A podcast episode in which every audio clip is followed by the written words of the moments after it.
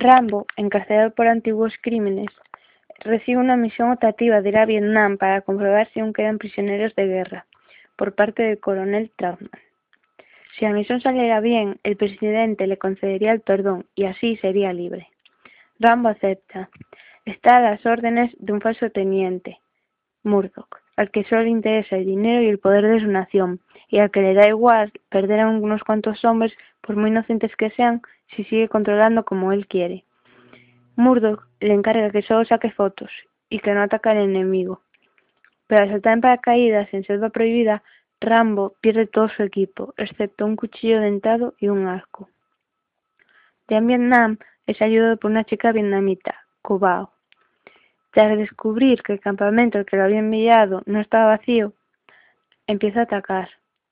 Cuando tiene que regresar a Tailandia, Murdoch, al saber que lleva con él un prisionero y que no había